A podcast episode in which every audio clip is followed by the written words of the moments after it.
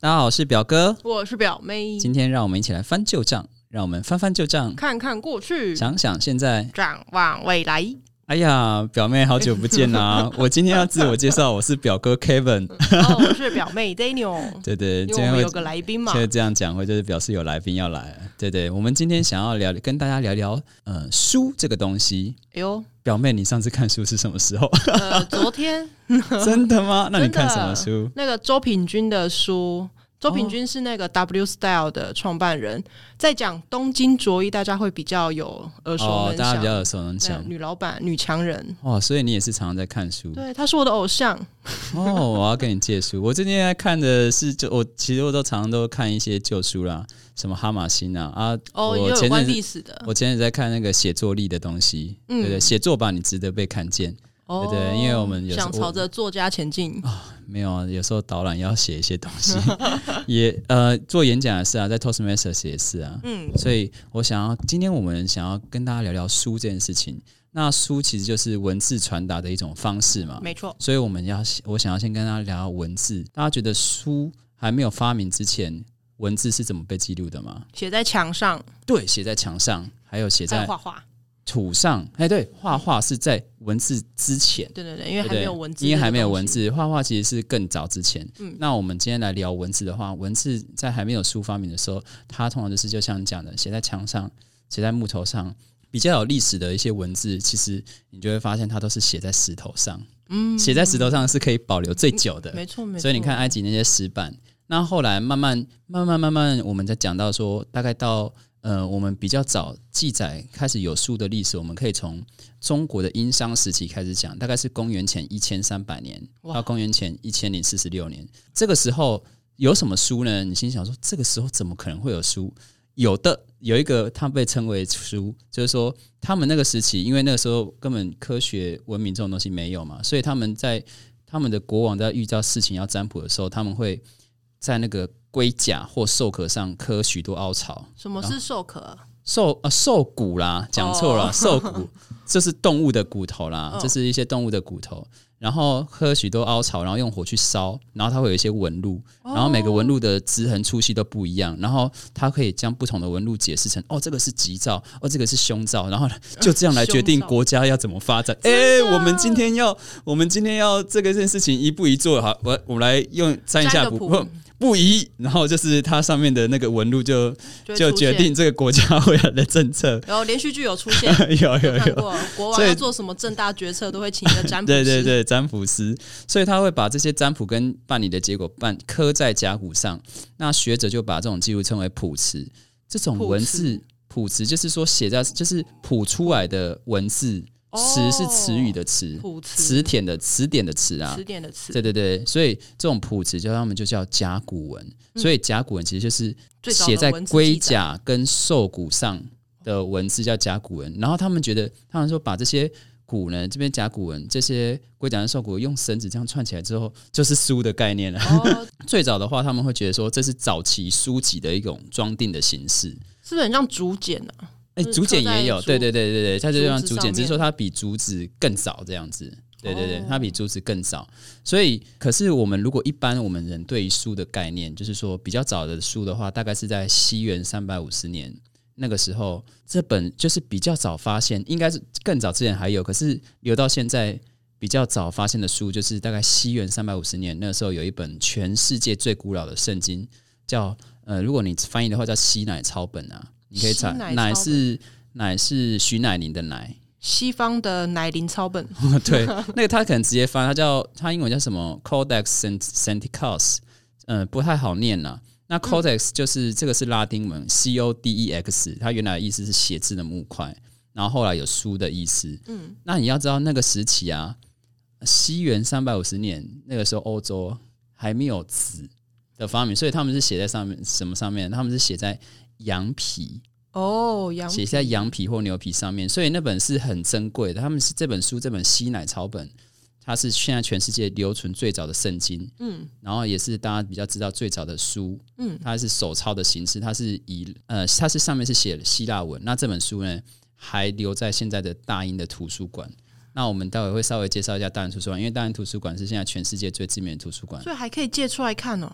哦，我跟你讲，他不能接受海关，可是你如果是内他在他在馆内，对对，可能那个我们待会来宾知道，他在馆内他会 笑了一下，他会定期的，例如说在呃现在网络，就像网络发达发发达嘛，他会做一些 YouTube 的影片上传，然后会有他们专人在稍微翻一下这些书，然后讲一下里面的东西。哇，对对，这本你看西元三百五十年保存到现在超强的，啊，而对且在羊皮上面，他们是用什么当墨水啊？他就、这个我就哎、这个我就不知道他用什么 因写哎、我们到现在欸，对对，我觉得非常非常厉害。西元三百五十年保存到现在，对啊，保年的快两世纪，超强的。因为我为什么会知道这件事情？因为大英图书馆有做一个书写展览，有有做一个书写展览，你可以去看一下，你就写大英博物馆书写展览，他要把那些他从他这边里面收集到从西元前到现在。它有一些相关书的历史的东西，最早的书哦，例如说最早的手抄本、最早的平板、呃平板印刷的书本，这些它都有保留。那西元三百如我们如果不算甲骨文的话，西元三百五十年这本西乃抄本的圣经是被他们认为是最早的手抄本，因为那个时候还没有平板印刷嘛，啊还没有活字印，他们至少用手抄的。对对对，然后到大概西元九世纪，大概呃隋唐啊，中国的隋唐的时候，他们就有发明雕版印刷。简单来讲，就是雕版雕版就是一个字一个字的，是是对对对，一个字一个字啊。为什么讲雕版？就是它一块板，它就是上面木头嘛，然后它可能先把所有的字都刻好，然后就这样石板上面对对，它可能这个板子上面就诶、诶应该是木板，然后他们这个板子上面就有几百个字，然后他这样扣，嗯嗯嗯，扣下来就是一篇文章这样子。然后最早发现用雕版印刷的这本书呢，是在唐朝公元八百六十八年的《金刚经》，你看都跟宗教有关系，所以能够保存下来的书都是跟宗教有关系。宗教保留了，因为宗教保留了很多东西。那这个《金刚经》呢，它现在也存在大英的博物馆，所以我为什么？在那边啊？金刚对经是对，一个大英图书馆，一个大英博物馆，对对对，哦所以就非常的，等于是说，等于是说，呃，就是我们好的东西都在比较有历史的东西，跟书有关的，都是在英国，所以英国以前真的是世界强国是没有错了。因为他们是日不落国家，占领了很多国家，对啊，就是到处搜刮大。对日不落就是到处所有的都所有的其他国家都是他他的殖民地啊。嗯，哎呀，对 对，所以英国算是保存书的历史，算是一个非常好的，等于是一个非常有历史的国家，帮我们保存很多书的历史。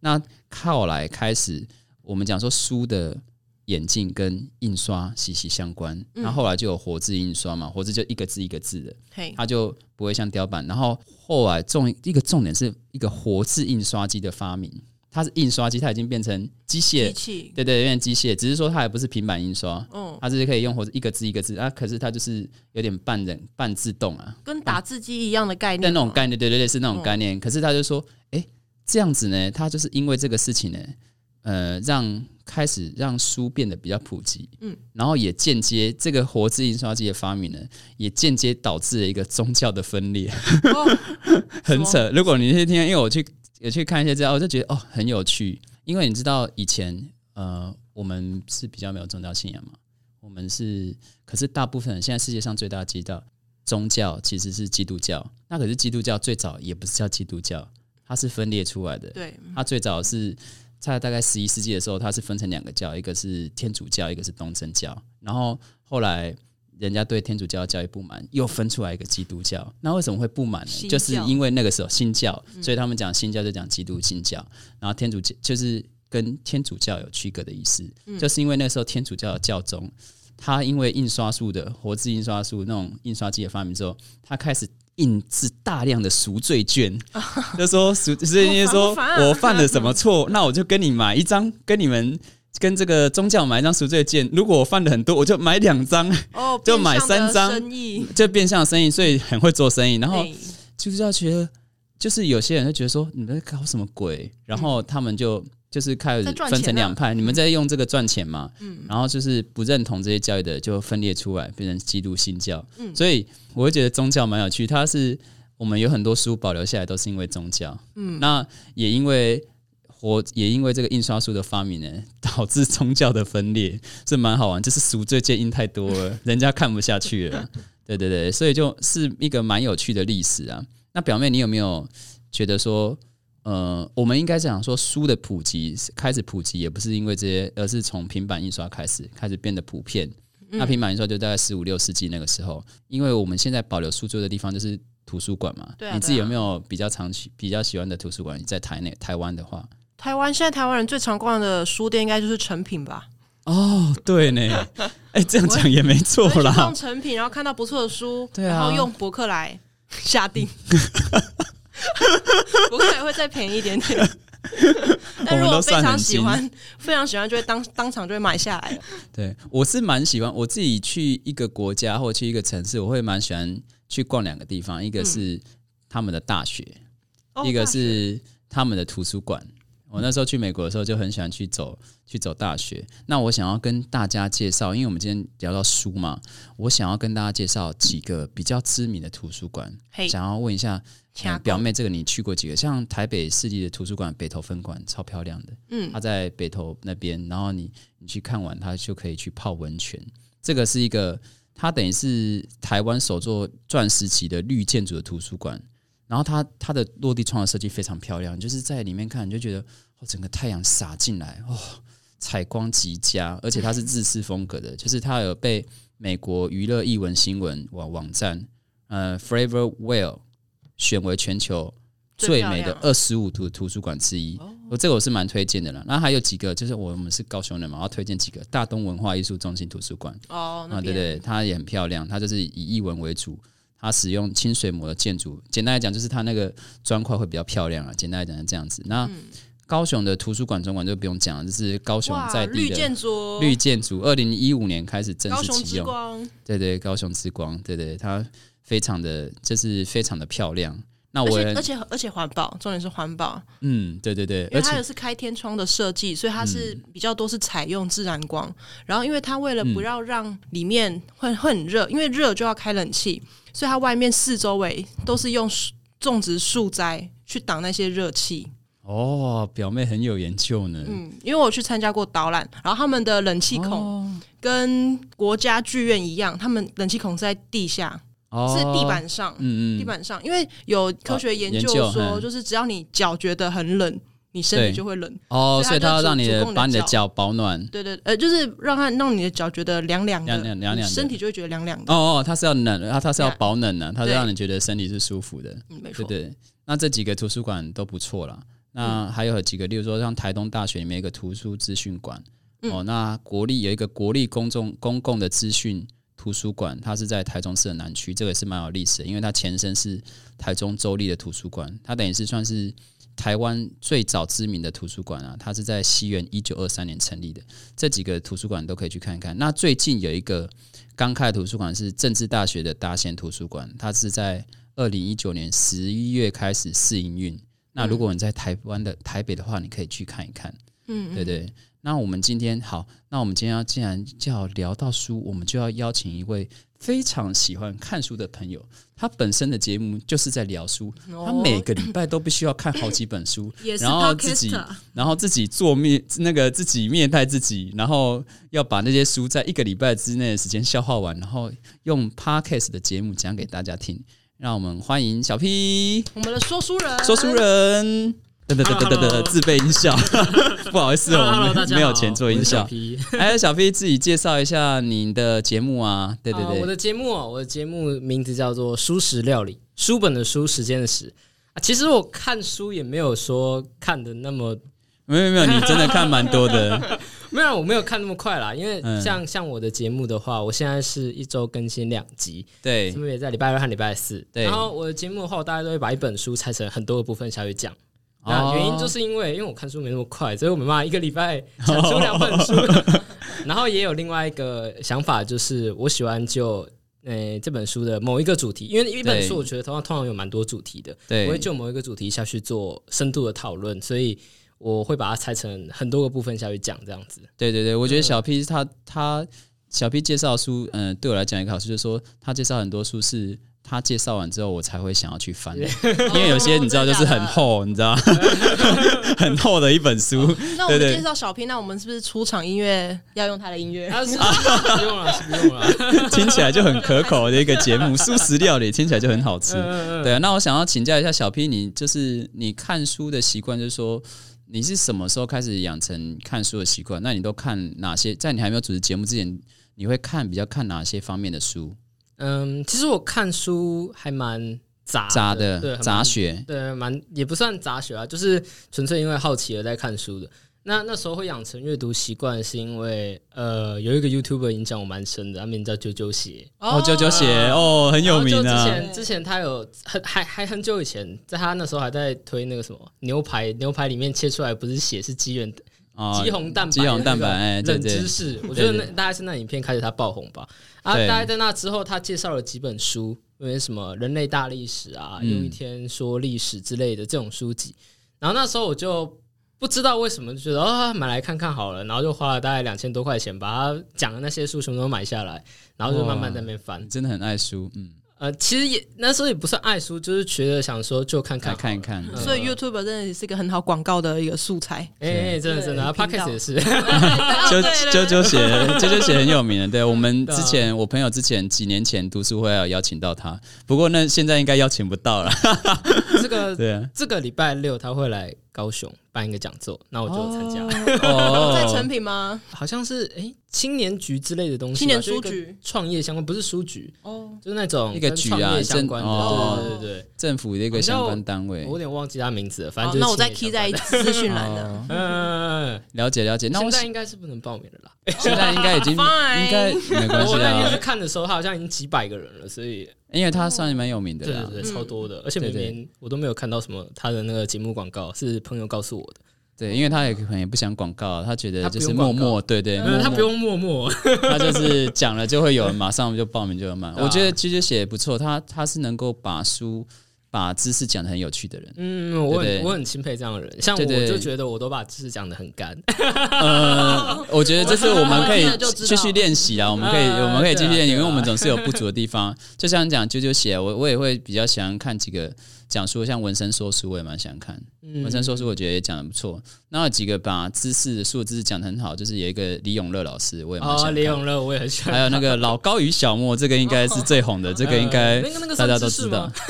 他算知识，虽然他比较算那个那个天马行空的东西哦，可是他有一些的确是知识性的东西，对不对嗯对，我觉得蛮不错。我自己都会参考一下他们怎么讲述这个知识，嗯对对对。那我觉得就是说，现在想要问一下小 P，就我们现在大家都会比其实比较没有习惯看书的习惯了啦，都会比较习惯，例如说听用听的方式，或者是用一些其他的方式。因为坦白讲，我们现在的时间好像越来越被切割了嘛，比较比较没有一个完整的时间，或者是我们比较没有办法静下心来。所以，例如说像我通勤的时候，我就会听一些相关知识的东西。那小 P，你现在目前就是你看书的方式，还是都是看实体书嘛？你会不会去听一些有声书啊，或者是看一些电子书啊？这样比较方便？你觉得嘞？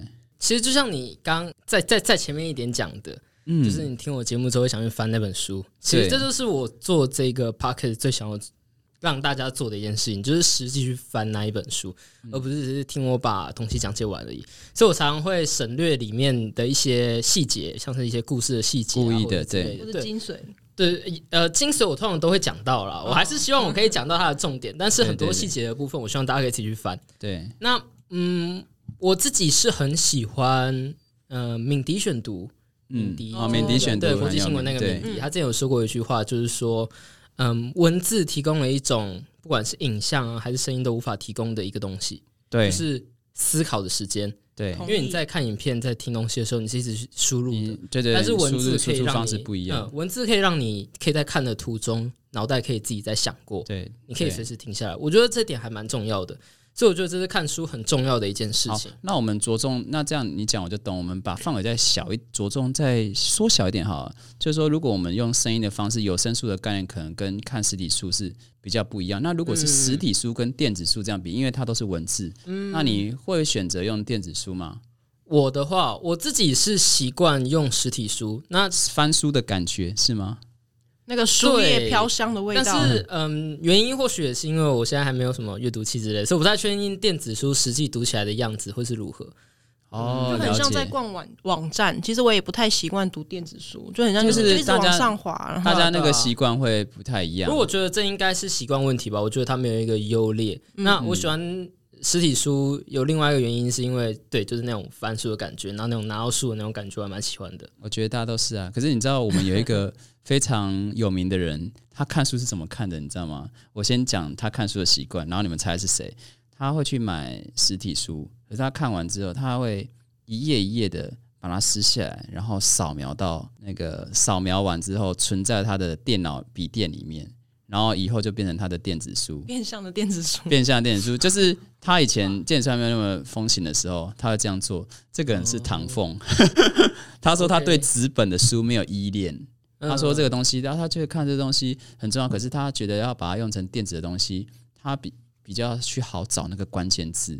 他需要这个知识的时候，他就马上他马上就会啪就出来，就敲出来。所以你刚刚讲一个关键就是说，现在好像就是会喜欢看书的人，他就是喜欢那种摸书，就是那种感觉，他还是会不习惯电子书的方式。嗯，对对，所以我现在想要再请教小 P 另外一个问题，就是说，呃，最近有发生一件事情嘛，就是 Momo 卖书卖太便宜，卖六六折，然后那天就很多呃罢工很多哎，那天十一月十一号吗？？对，对对，十一月十一一号嘛，很多书店就罢工嘛，就是说，妈的，你这个通路卖那么便宜，这样子你这样 我们要怎么吃穿？这样这样我们要怎么吃穿，降低这个书的价值？那小 P，你有看到新闻？你觉得你身为一个爱书人，你有什么呃想法？刚刚不是就有听到说去成品逛书之后去博客来上面买，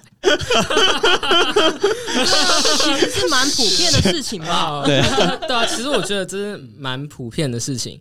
嗯，我自己的看法嘛，其实我觉得这是我个人观点了。我觉得对，就没关系，没有，我们就是讨论嘛，对不呃，对？对啊，我自己的话，我自己买书，通常我都是会抱着我就是要去买这一本书的嗯。心态去的，所以我就不会去书店买，或者直接在博客来，因为比较方便，我不用去实体，又比较便宜。对，但是我觉得书店提供的不是只有买书。而已，没，错，对对对，嗯其实最重要的是那个逛书，还有那个，搜寻，然后看到那个书，找到新书的这种感觉。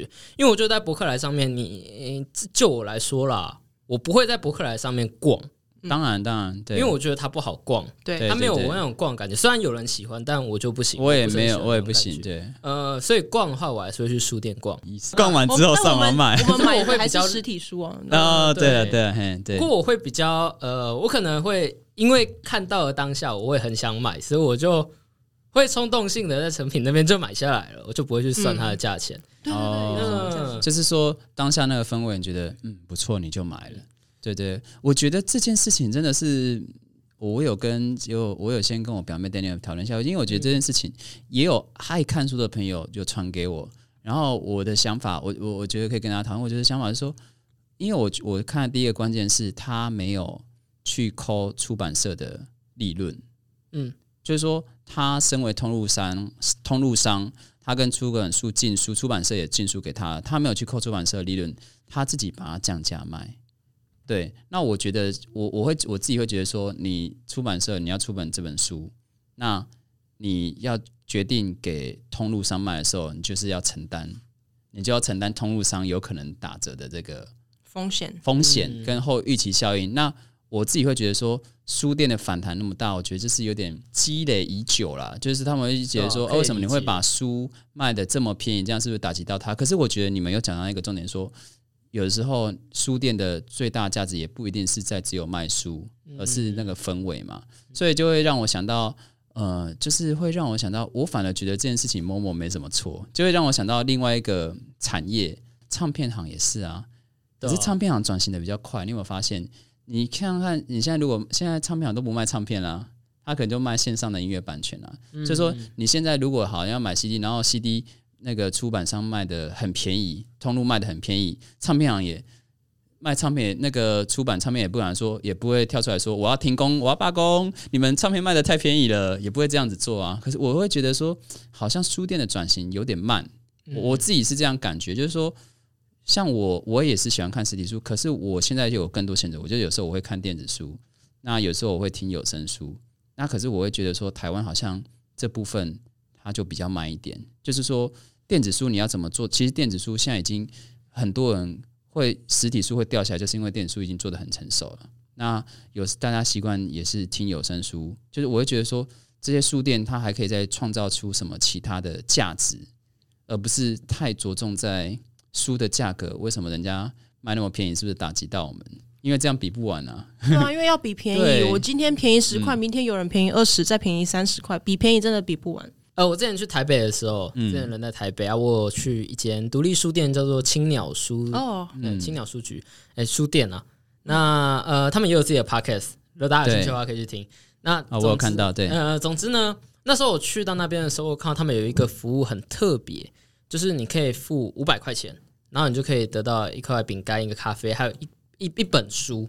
然后他不会告诉你那一本书是什么，他只会用一个有点像诗句那样子来形容这本书大概是怎样样子。然后你付五百块之后，你就可以坐在那边，然后那本书他拿过来的时候会是用一个呃密封起来的，你是及时去把它拆开来，然后才阅读的。所以它会有一种给你像是呃抽奖或者是一种惊喜的感觉。对，对，那我觉得这一个就是网络书店没办法提供的东西。没错。我觉得这个方向就是一个我觉得实体书店可以做到的，所以独立书店这么申请，真的是因为他们可能真的是已经对吧？不过我想他们已经萧条比较久很多吃了很多闷不同的方法。苦哦，对，呃对，对他们一定也试了很多不同的方法。又有提供，我们刚刚有讲到，我们在成品看到书，但可能不会在马上在成品上面买书，所以会发现，其实成品也有在卖黑胶唱片，对还有，卖一些其他的，就是大家都在转型。对我我记得那时候听科技导读的话，成品书店是亏钱的，嗯，但是成品百货公司是赚钱的。嗯就是他们是靠书店把人拉进来，然后他们去对买其他东西，其实根本就没有人进去成品在买书的。我我我我自己是觉得啦，书卖的便宜，并不会影响我从书中获取价值的那种观感。我不会因为这本书便宜，哦，我用两百块买，我就觉得这书中的价值很廉价。嗯，我不会，我不会这样想。而且就像表妹讲啊，表妹讲说，中国现在都是 A P P 嘛，A P 哦 P 说书啊 A P P 有说书人，超便宜，一个月十块人民币，对啊，超便宜。那那那个对啊，超便宜。那。那难道你要说中国人贬低书的价值吗？因为我们没有人会这样讲嘛，人家会觉得，人家会觉得说中国转型很快。对啊，对对所以他们的那个 app 他们是对好像是我忘记一个月多少，好像比十块还要便宜。然后它是会一直更新，一直更新，一直更新，对然后上面所有电子书都是直接看到饱，然后还有人可以帮你念。对那真的很夸张 对对，我我自己会觉得 台湾应该做不起来，就是要慢慢拿。我自己会觉得，我朋友在跟我讲这一题的时候，我说人家某某没有扣出版社的利润。我说我我跟他举一个例子，我说像沃尔玛，就是美国知名的百货，他要在他百货上面上架，那个他都会去跟那些进口商一去压缩他们的利润。你们要不要？你们要不要这个价格？要不要给我们？你们不要，我们就不帮人上架。可是沃尔玛做这种事情没有被骂，没有也没有人说哦，你你扣我利润，然后然后我要反对你，我要我要我不要支持你这样子，因为它就是一个很大的平台。嗯，我就说，我就跟我朋友讨论说，沃尔玛这个做的事情比应该比某某做的事情还要更不好吧？对对对，就是可能更损及大家的权益吧。可是大家为什么会这么会对这件事情会变成一个大新闻？就算是一个不小的新闻，为什么会对某某这么反感？就是我会觉得这个社会现象很值得讨论了。就是说，我们的书店是不是转型太慢了？我我自己是这样想啊。对对对，我一直觉得书店是一个人文翡翠聚集的地方，它其实可以办很多讲座，很多。现现在当然是书店也是有这样做啊、可是就是觉得说，哎、这件事情会让我觉得，哎、嗯、还闹得蛮大的。我我我就我就会开始想说，哎、那我们的书店是发生什么事情了？对对对，就是为什么他们会把矛头指向某某？我因为我觉得某某还好，没什没做错什么事情，他要卖的便宜那是他家的事，你出版社都给他卖，要不然那你是要怎样？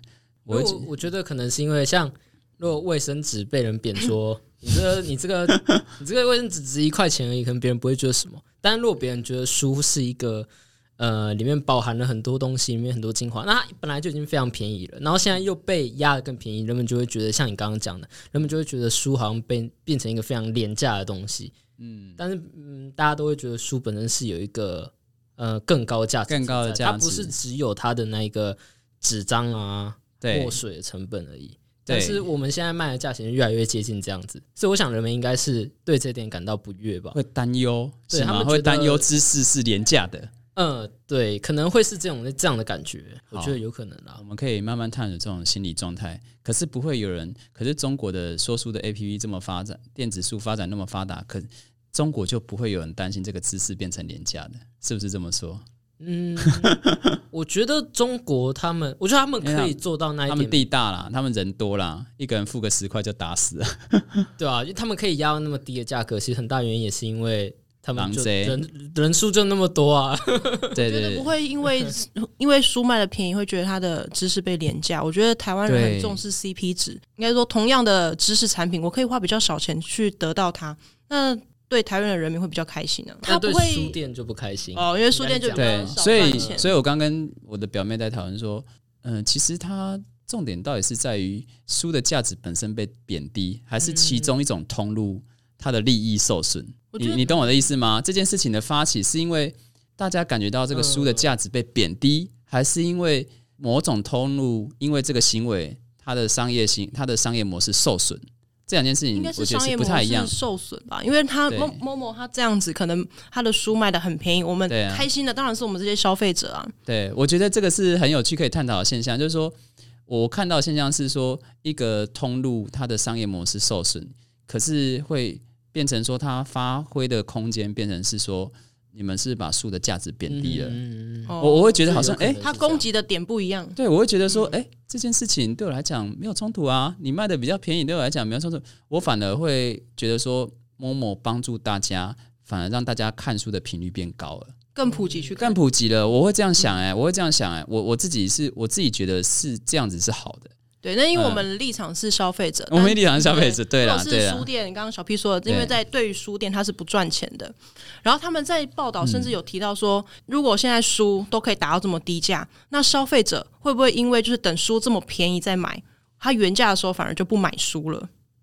嗯，那就要看书它有创造什么附加的价值啊。啊就是说我可以在，我觉得这都是一种商业行为，你可以讨论，就是说我卖的电子书跟你来我书店卖的实体书，我可不可以有一些差异？对，我觉得可以吧？我觉得半价不会影响到，就是哦，我可能原价就不买，因为其实，在国外一些超商，他们每个礼拜都会有商品是半半价商品，但不代表他在原价的时候没有人会买，对，这只是一个消费习惯了，大家还不太习惯这种模式。嗯我觉得今天就是找小 P 来聊聊，我觉得这个刚好搭上我们的议题，我觉得是蛮有趣的一个可以讨论的一个心理现象。到底它伤害的是一个通路呢，还是伤害到书的价值呢？我觉得大家可以想一想，我我自己是觉得没有啦，因为我觉得我也不会因为这个事情我就呃不去逛书店，那我还是想会想要买我想要的书，我还是都会做。呃，我也不会因为他这样子，我就觉得这本书的价值比较廉价。那他也用比较便宜的价格得到，那对我来讲当然是好的啊。对啊，我必须老实这么说。对，可是我还是会去逛独立书店，对不对？我自己觉得是不冲突啦。可是可能站在经营者的角度想法就不一样。嗯，对对所以像很多书店都变成复合式书店，对它除了卖书，还有卖其他的东西。就是转型嘛，就是我刚刚讲的转型。那小 P，我想要最后想要请你介绍一本你最近看过的书，呃，不要这么厚。你你因为你的书都比较入厚，你的书都比较厚，有没有比较薄一点？你可以介绍给大家好入手的书，因为我也想要你推荐一下，我我可以再进去看看这样子。小 P 说，我看的书都很厚，没有薄的，需要想一下。你需要想一下。哎呀，不好意思，，我看的书太多了，我要想一下哪一本是最值得推荐好，没。关系。那我们就是，如果大家想要听到书的介绍，就是去小 P 的，你介绍一下，再介绍一下节目。我觉得我先推荐一下书好了。我最近应该说，我昨天把这本书打开来，但其实这本书已经算蛮久的了啦。嗯，它已经，它已经，它不是一个最新的书了，但是我自己翻开来，我还觉得还蛮喜欢的。它名叫《正确》，正确哦，这本很有名啊。对这本嗯书很有名，它在讲一个逻辑的最近才开始看。那我会讲到这本书原因，我会我会提到这本书，应该说我会去看这本书的原因，是因为我自己的节目现在在做一个单元，这对单元是在探讨呃人类到底是容不容易被骗的。嗯，那我会想到这个主题，哦原因是因为刚好今年的时候出了两本书在讨论这个议题。其实这是跟脑科学有关系，人类大脑非常容易被骗。嗯，但是我觉得又不一定只有如此，对，因为在前面呃，在这个主题之前，我讲了一本书叫《行为》，它探讨的是一个人类背后行为的原因。除了脑科学啊，当然还有包括神经学啊，还有对什么潜意呃识啊，集体潜意识啊，这些心。理学啊，或者是甚至是整个演化的过程，你的那个大脑发展学之类的。对 Anyway，这不是重点，重点是后面提到的这一个，呃，我这一次在做的这一个主题，原因嗯是因为今年有两本书出版，一本是格拉威尔的《解密陌生人》，嗯另外一本书是《Not Born Yesterday》，雨果梅希尔的《为什么这么荒谬还有人相信？对那这两本书分别是持两种不同的立场，一个是哦有人一个是呃，《解密陌生人》那本书是认为说人类是容易受骗的，对但是雨果梅西尔那本书是说人类不是易受骗的。那至于差别在哪？详情的话可以去看我的节目。好好好，我们来听听看。那我之所以会翻《正确》这本书，是因为我想要知道说，好，我们现在已经有两种看法、两种理论了。我要怎么去？对，所以我我要怎么去确认说哪一种比较接近真实？呃，其实我觉得这两种各自有各自应用范围，对所以他们都是接近真实的。但我想知道的是，所以我们应该怎么做？嗯，因为我们总是会看到有些人好像很容易就受骗了。当有不同的标准啊，对对对对对对对，我觉得这两种都可以用，但是遇到实际问题我们要怎么做？那我就去翻了很多本书，像呃反制啊，还有之前很有名的什么那个二十一个什么那个二十一个比例，二十一个比例是那个正就是人格 反正人格分裂，二四个啦。对对反正我，就翻了很多有跟偏误相关的。那我目前看到最喜欢的就是《真确》这本书。好，嗯，那原因是因为我觉得他虽然作者已经去世了，但是他是抱着一个很乐观的态度在看待这件事情的，而且他提出了非常多不同的数据。那我个人是很欣赏这一个人他写作的时候的那个给人的感觉。好，大家一定要看这本书，因为这本书我也看过，我觉得很不错。嗯，这本书也是年度推选好书之一我，们在博正确。客博客来可以找得到的价格是，可以去看一下默默没有现在价格。没有啦，没有，开玩笑的。好机好机车。对，我们下次来聊一集心理学的东西好。我再邀请那个小皮来，小皮真的讲话非常的有深度，非常非常可以分享非常多东西给我们的听众。那今天我们就感谢小 P 喽。我们是自己也拍一下对对对，我们谢谢小 P 来我们节目，那我们就下次见喽。谢谢你们的邀请，好，不会翻旧账，拜拜，拜拜拜。